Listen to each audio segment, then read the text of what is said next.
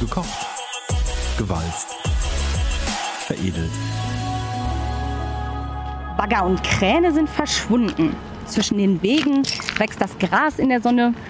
Und schon von Weitem sehe ich die blauen Türme, die aus einem langgestreckten, in verschiedenen Grüntönen gestreiften Bau ragen. Ich bin auf dem Weg zur FBA 10, der neuen Feuerbeschichtungsanlage von ThyssenKrupp Steel auf der Westfalenhütte. Herzlich willkommen in Dortmund. Herzlich willkommen zur neuen Folge unseres Podcasts Gekocht, gewalzt, veredelt. Mal angenommen, ich würde jetzt ganz von vorne anfangen und alle Highlights nennen, die sich hier auf dem traditionellen Gelände der Westfalenhütte zugetragen haben, dann wäre diese Folge ungefähr 100 Mal so lang wie alle anderen. Mehr als 150 Jahre Stahlgeschichte haben sich nämlich hier abgespielt. Wer heute vor dem Werksgelände steht, stellt fest, dass nichts mehr raucht und lärmt. Wird hier etwa gar nichts mehr produziert? Weit gefehlt. Hier arbeiten rund 1400 MitarbeiterInnen. Um die 50 Ausbildungsplätze gibt es hier. Es wird rund um die Uhr an sieben Tagen produziert. Was genau und warum die Westfalenhütte und der moderne grün-blau gestreifte Neubau für die Zukunft des Stahls und der Region stehen, das werden wir gleich erfahren. Vier Experten sind heute mit mir hier unterwegs in der neuen Anlage und alle kennen sich bestens aus mit dem Wieso, Weshalb, Warum die FBR 10 ein weiteres Highlight in der langen Geschichte dieses Ortes markiert. Meine GesprächspartnerInnen heute sind Clemens Trachternach, Teamleiter der FBR 10, Volke Redam, Leiterin Qualität, Volker Smukalla aus dem Produktmanagement und Klaus Janhofer, Leiter des Kaltwaldswerks 3. Ich bin Antonie Bauer und ich freue mich, dass ihr heute mit mir hier seid. Hallo! Ja, mein Name ist Klaus. Vielen Dank, äh, dass ich hier an der Runde teilnehmen darf. Ja, Volker hier. Ich bin auch stolz dabei sein zu dürfen. Ich bin Volke. Ich freue mich auch, dass ich hier dran teilnehmen darf. Ja, ich bin der Clemens. Freue mich auch dabei zu sein und äh, willkommen hier in Dortmund.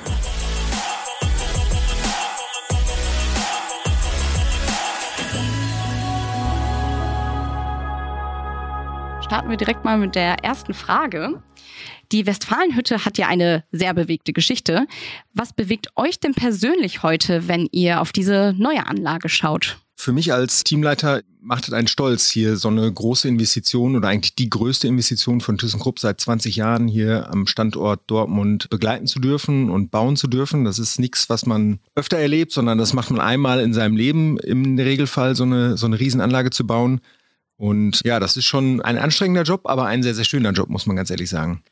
Ja, mir macht es auch viel Freude, dass ich hier den Aufbau miterleben konnte und demnächst die Qualität mitbegleite und verantworte. Ja, ich finde es ganz spannend, der Standort Dortmund mit seiner Forschungsabteilung hier auch für die Oberflächenentwicklung und dann auch mit den ja, drei großen Oberflächenveredelungsanlagen hier am Standort, also jetzt neu gebaut die FBR 10, aber auch die etablierte FBR 8 und für die elektrolytische Verzinkung die EBA 3 ein ja, toller Standort hier, um unsere High-End-Güten im Prinzip für die Automobilindustrie zu produzieren.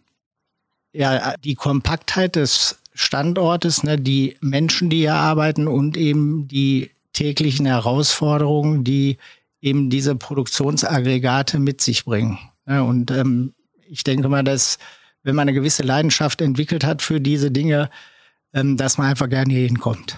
Wie habt ihr denn die Bauzeit hier in Dortmund erlebt? Was gab es da vielleicht für auch für Ups and Downs? Ja, also wir haben ja im Frühjahr 2019 angefangen, hier mit der Baustelle, mit den ersten Bodenarbeiten und ähm, um mal so einen, so einen Blick zu bekommen, was wir denn hier eigentlich jetzt so gebaut haben, mal so wir haben hier insgesamt ungefähr 75.000 Tonnen Beton verbaut und ja, ungefähr 17.000 Tonnen Stahl in Maschinenbau und in Stahlbau. Also es ist schon eine gewaltige Menge oder auch, ich sag mal, Kabel, die wir verlegt haben, typischerweise nicht der Durchmesser, den man vielleicht in seinem Haushalt hat, sondern eine etwas dickere Stromkabel, könnten wir also vom hier bis zum Gardasee legen, die wir an dieser Anlage verbaut haben. Und eigentlich die größte Herausforderung, muss man ganz ehrlich sagen, war diese Baustelle hier unter auch der Corona-Zeit mit zu absolvieren. Wir haben hier in der Spitze mit 400, 500 Personen auf der Baustelle gearbeitet, montiert, gebaut. Und das ist natürlich schwierig. Die Corona-Pandemie hat totale Störungen in allen weltweiten Lieferketten hervorgerufen, Kontaktbeschränkungen, Reisebeschränkungen, man konnte zu irgendwelchen Werkstattabnahmen nicht fahren. Einige Firmen konnten nicht produzieren, konnten das Vormaterial nicht bereitstellen für die Maschinentechnik. Und auch so eine Inbetriebnahme lebt halt von dem Austausch vor Ort. Und ich sag mal, hier die Montagemitarbeiter sind klassischerweise nicht Homeoffice-fähig. Von daher war das schon eine sehr anspruchsvolle Zeit, um das unter dem Gesichtspunkt von Corona hier zu einem Erfolg zu führen. Und das geht dann auch nur, wenn man, wenn man unter so widrigen Umständen äh, arbeitet, funktioniert das nur durch Engagement. Das muss man wirklich sagen. Also ich bin, bin immer wieder voller Freude, mit wie viel Herzblut meine Mitarbeiter hier auch bei der Sache sind und sich total reinknien. Und ja, das macht einen echt stolz, wenn man so sieht, was man hier gemeinsam in den letzten drei Jahren so geschaffen hat. Also wenn jetzt ein paar MitarbeiterInnen zuhören, das war ein großes Lob, habe ich da rausgehört. Vor dem Hintergrund, ja, es ist ja auch einfach Wahnsinn, dass das ja überhaupt dann so jetzt fertiggestellt ist und, und läuft. Also da dürfen sich jetzt alle mal fleißig auf die Schulter klopfen. Gibt es ansonsten noch Anekdoten aus den letzten Jahren, die euch gerade einfallen, die ihr vielleicht mal zum Besten bringen könnt? Also für mich der dann durch Corona im Homeoffice war, war es ganz faszinierend, die Anlage im Prinzip erst das Fundament zu sehen, dann kam Corona und danach jetzt hier die fertige Anlage zu bestaunen in ihrer Größe und Dimension, die man von Fotos gar nicht erfassen kann, die man natürlich während der Corona-Zeit immer wieder bekommen hat. Aber jetzt hier das Ganze in Realität zu sehen, ist schon sehr beeindruckend. Volke, kannst du dich noch so an den erhebendsten Moment erinnern für dich hier auf der Anlage?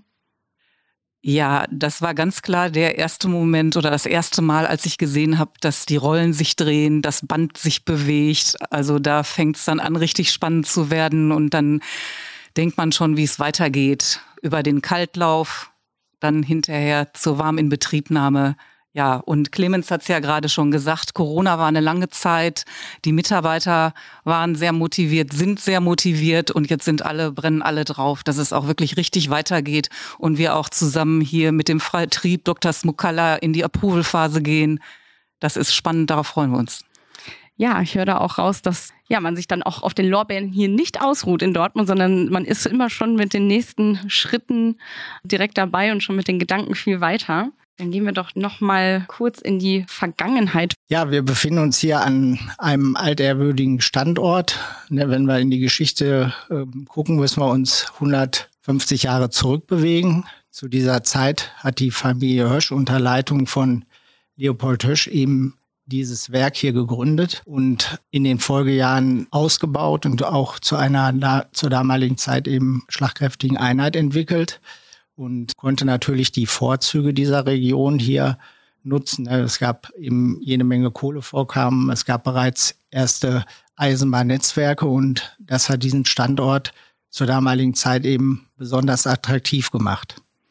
Wenn man dann weiter schaut, ne, dann haben wir natürlich auch in der Zeit bis heute einige Rückschläge erlitten, ne, unter anderem eben der Zweite Weltkrieg. Hier hat es verheerende Schäden an dem Standort gegeben. Und nach Kriegsende war eben ein nahezu wieder Neuaufbau erforderlich, um dann wieder mit der Produktion starten zu können. Und äh, im Weiteren haben wir dann eben zwei wichtige Fusionen hinter uns. Hier an diesem Standort ist einmal in den ähm, 90ern, Anfang der 90er, die Fusion mit ähm, eben Krupp. Und ähm, dann die Fusion, die dann mit Thyssen vollzogen ist, 1997, die eben dem Standort hier seine Ausrichtung gegeben hat, nämlich dass wir ein Kompetenzcenter sind für Automobilproduktion, aber auch eben innovative Entwicklungsprodukte. Dazu haben wir einmal die Produktionsseite, aber eben auch mit dem damaligen Dortmunder Oberflächencenter, heute dem Bereich Innen, eben kompetente Ansprechpartner. Ja, jetzt haben wir gerade ganz viel über den Aufbau gehört, einen kleinen Ausflug in die Vergangenheit gemacht. Schauen wir jetzt in die Zukunft und sprechen über die neue Feuerbeschichtungsanlage 10, kurz FBA 10. Was heißt eigentlich Feuerbeschichten? Eine Schicht Feuer auf dem Blech? Wo kommen denn die Colts her? Also zunächst die, die Colts. Wir haben hier in der, auf der Westfalenhütte ähm, nur noch die sogenannte Kaltbandstufe und die Veredelungsanlagen. Also wir bekommen unser Warmband primär aus Duisburg und walzen das dann hier kalt und veredeln das dann auf unseren Beschichtungsanlagen. Da gibt es zwei klassische Routen. Es gibt die Route der elektrolytischen Beschichtungsanlage, wovon wir auch eine Anlage hier in Dortmund äh, betreiben. Und dann gibt's die Route der Feuerbeschichtungsanlagen. Im Englischen heißt es schön Hot Dip Galvanizing. Das sind also man kann es auch übersetzen mit Schmelztauch veredeln. Und das trifft es eigentlich ganz gut. Also wir fahren hier das Band durch ein Bad aus flüssigem Zink, was also dann so bei 450, 460 Grad Celsius ist.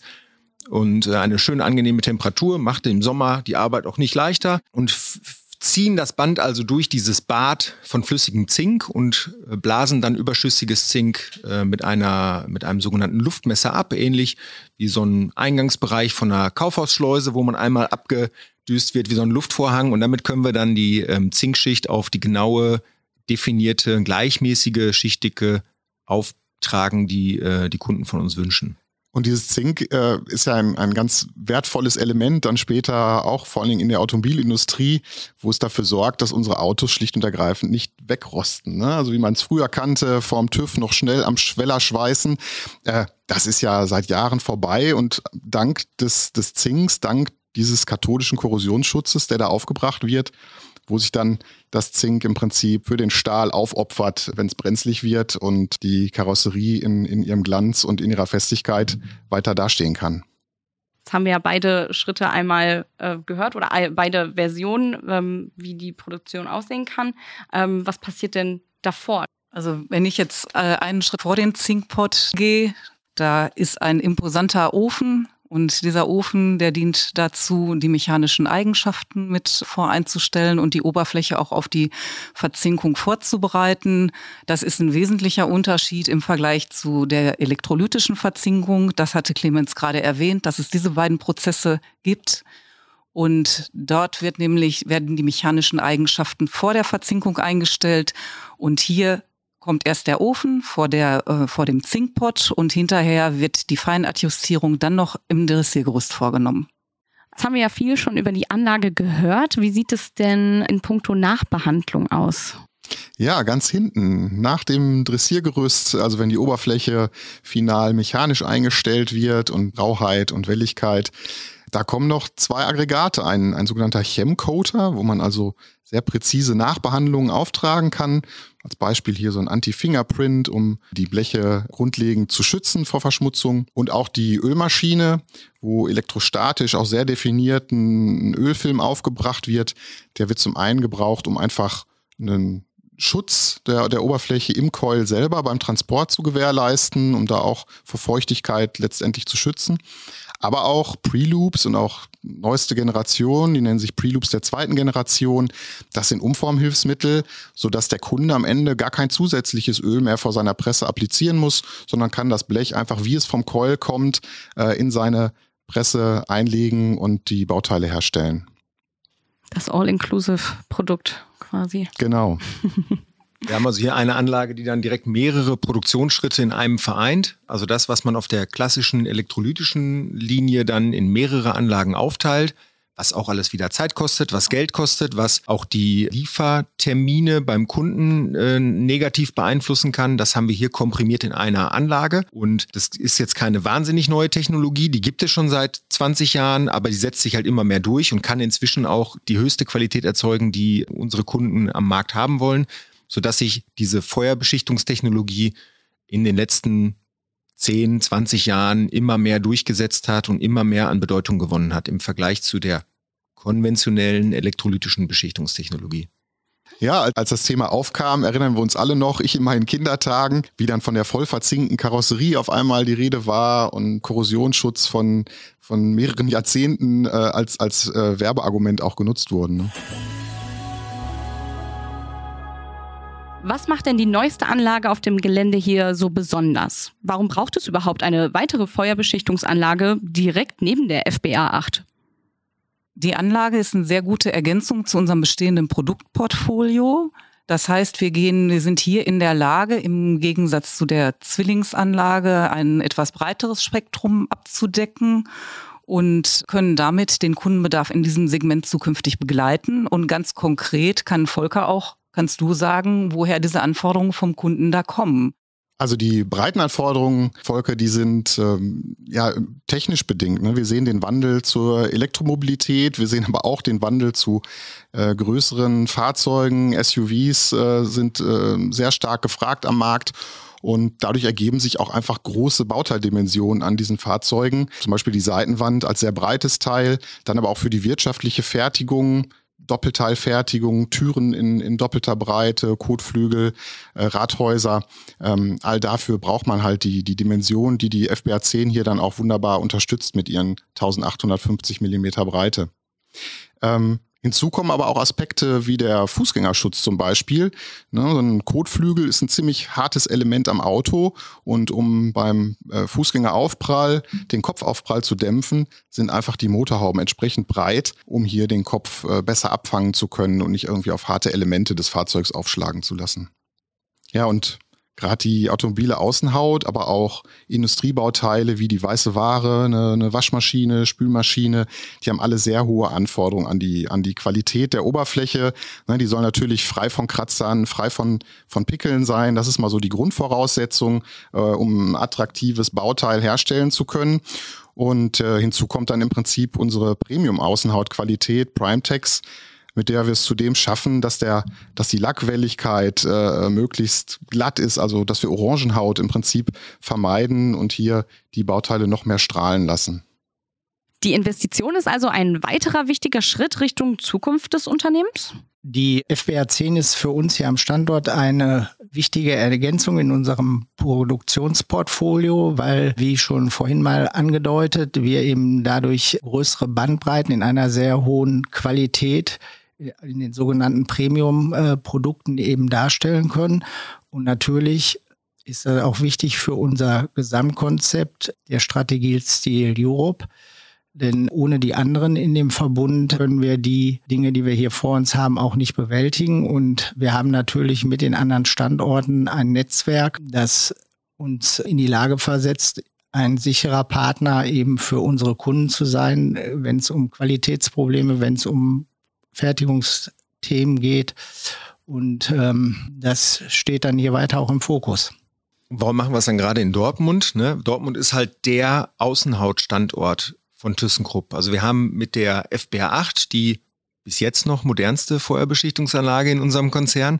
Und wir haben mit der EBA 3 die beste elektrolytische Beschichtungsanlage bei uns im Konzern. Und ähm, die FBR 10 schließt also diesen, diesen Kreis und dieses Dreieck, fügt sich hier genau in die Strategie von ThyssenKrupp ein, Dortmund als Oberflächenstandort, wo wir auch noch eine Menge Forschungsstellen haben in unserem Oberflächenzentrum, passt das halt hier wirklich gut rein. Über welche Produktionskapazität sprechen wir hier denn, die jährlich dazukommt durch die neue Anlage?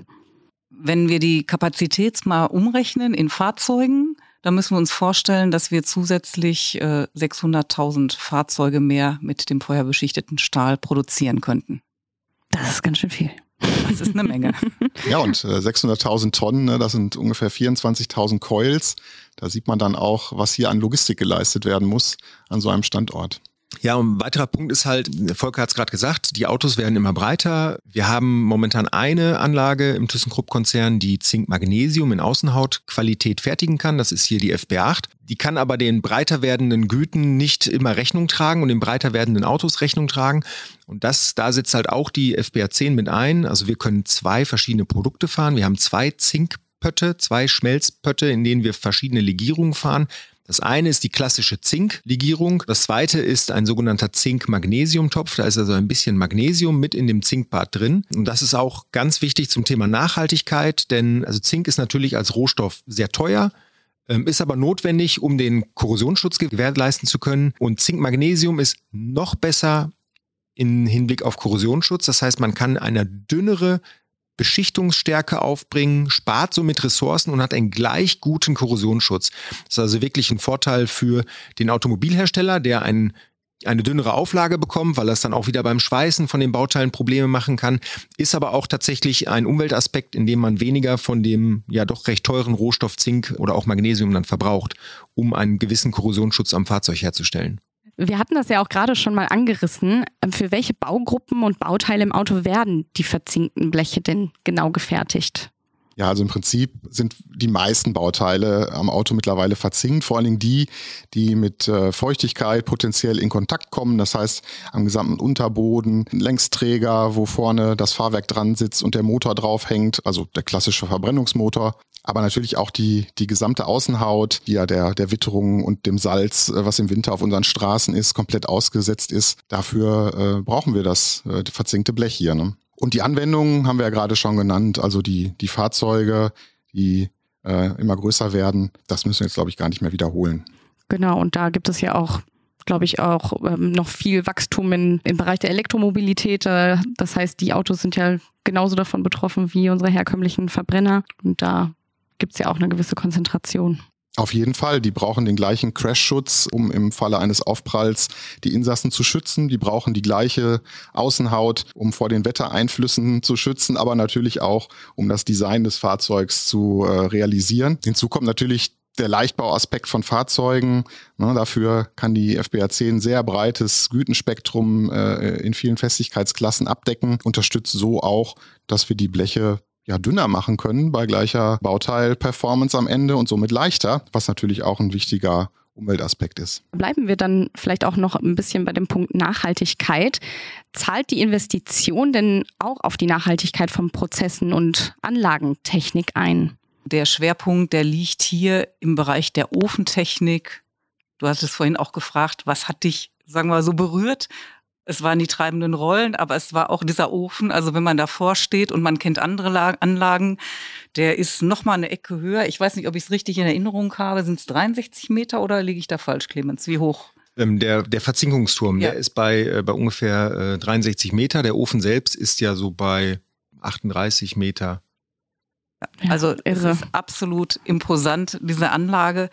Und du hattest nach Nachhaltigkeit gefragt. Es kommen in dem Ofen regenerative Strahlrohrbrenner zum Einsatz. Das heißt, die Abwärme wird für die Vorerwärmung genutzt. Ja, es ist die beste am Markt verfügbare Technologie, die wir einbauen, um wirklich die Anlage zukunftssicher zu gestalten und auch in vielen, vielen Jahren immer noch die Emissionsgrenzwerte sicher zu unterschreiten. Der Standort Westfalenhütte in Dortmund hat sich im Laufe seiner Geschichte also zum Produktions- und Entwicklungsstandort für die Automobilindustrie entwickelt. Welche Anlagen finden wir neben der FBA 10 denn noch so hier? Ja, wir starten hier am äh, Standort Dortmund mit dem sogenannten Beiz-Walz-Prozess und wir bekommen dazu Warmband aus Duisburg angeliefert, was wir dann hier über diese erste Prozessschritte äh, Kette weiterverarbeiten. Und über die Beiz-Kaltwaldstraße werden dann hier am Standort ähm, zwei Oberflächenveredelungsaggregate heute versorgt. Das ist die FBA 8 und die EBA 3. Und zukünftig werden wir natürlich auch schwerpunktmäßig über die Beta-Anlage die FBA 10 mit versorgen. Und daneben haben wir natürlich, um die ganzen internen Prozesse abzuwickeln, auch ein größeres Team, was sich mit Logistik und Adjustagetätigkeiten beschäftigt. Und so wird das abgerundet dann später mal das Produktionsdreieck hier am Standort Dortmund sein. Und es ist auch optisch ganz schön zu sehen, dass die neue FBA 10 genau zwischen der FBA 8 und der EBA 3 steht. Also die wird von ihren etablierten äh, Schwesteranlagen quasi in die Mitte genommen. Jetzt wird die Anlage in Betrieb genommen. Wie viele Menschen arbeiten hier? Sind neue Arbeitsplätze geschaffen worden? Also wir haben hier von ThyssenKrupp aus äh, knapp 100 Arbeitsplätze geschaffen, davon ungefähr 80, die direkt an der Anlage beschäftigt sind. Entweder also wirklich auf der Wechselschicht. Wir haben zwölf Mitarbeiter ähm, auf der Wechselschicht, die für die eigentliche Produktion zuständig sind, ähm, inklusive einer kleinen integrierten Instandhaltung. Die anderen dann, ich sag mal, in der ja, Tagschicht, die die Produktion, die Qualität, die äh, Instandhaltung verantworten ähm, und ein paar wenige Funktionen in, in den äh, Support, äh, in irgendwelchen Supportbereichen ähm, sag mal, zwölf Mann, ähm, zwölf Personen pro Wechselschicht ist ähm, nicht sehr viel für eine so große Anlage. Ähm, wir haben eine ziemlich vollautomatisierte Anlage an vielen Stellen, wo wenig manuelle Handgriffe gemacht werden müssen im normalen Produktionsprozess. Das stellt natürlich dann auch Ansprüche an die jeweiligen Mitarbeiter, denn ähm, ich sag mal, der doch relativ komplizierte Produktionsprozess muss dann kontrolliert werden, es muss eingegriffen werden. Das ist also wirklich eine eine hohe Verantwortung, die hier auch auf den Mitarbeitern lastet, um diesen Prozess dann zu begleiten. Aber wir haben die richtige Wahl getroffen, haben super Leute, das äh, kriegen wir schon gemeinsam hin. Vielen Dank an euch alle für dieses interessante Interview. Ich fasse die wichtigsten Fakten noch einmal zusammen. Erstens, am Standort Dortmund entsteht eine neue, hochmoderne Feuerbeschichtungsanlage. Zweitens, Kapazitäten für feuerverzinkte Produkte in bester Oberflächenqualität werden ausgebaut. Das Gütenspektrum wird abgedeckt auf nahezu alle Festigkeitsklassen und breitere Abmessungen. Drittens, mit der Investition werden rund 100 neue Arbeitsplätze geschaffen und der Standort Westfalenhütte als der Produktions- und Entwicklungsstandort für die Automobilindustrie gestärkt. Viertens, die FBA 10 ist eine Investition in die Zukunft im Rahmen der Strategie 2030 von ThyssenKrupp Steel. So, das war's für heute. Danke fürs Zuhören. Ich hoffe, es hat euch gefallen. Und falls ja, abonniert gekocht, gewalzt, veredelt gern auf Apple Music, Spotify oder einer anderen Podcast-Plattform. Und lasst uns auch gerne Feedback da, zum Beispiel via Mail an stahl-podcast.thyssenkrupp.com. Ich freue mich auf weitere spannende Stahlthemen mit euch. Bis dann. Gekocht. Gewalzt. Veredelt.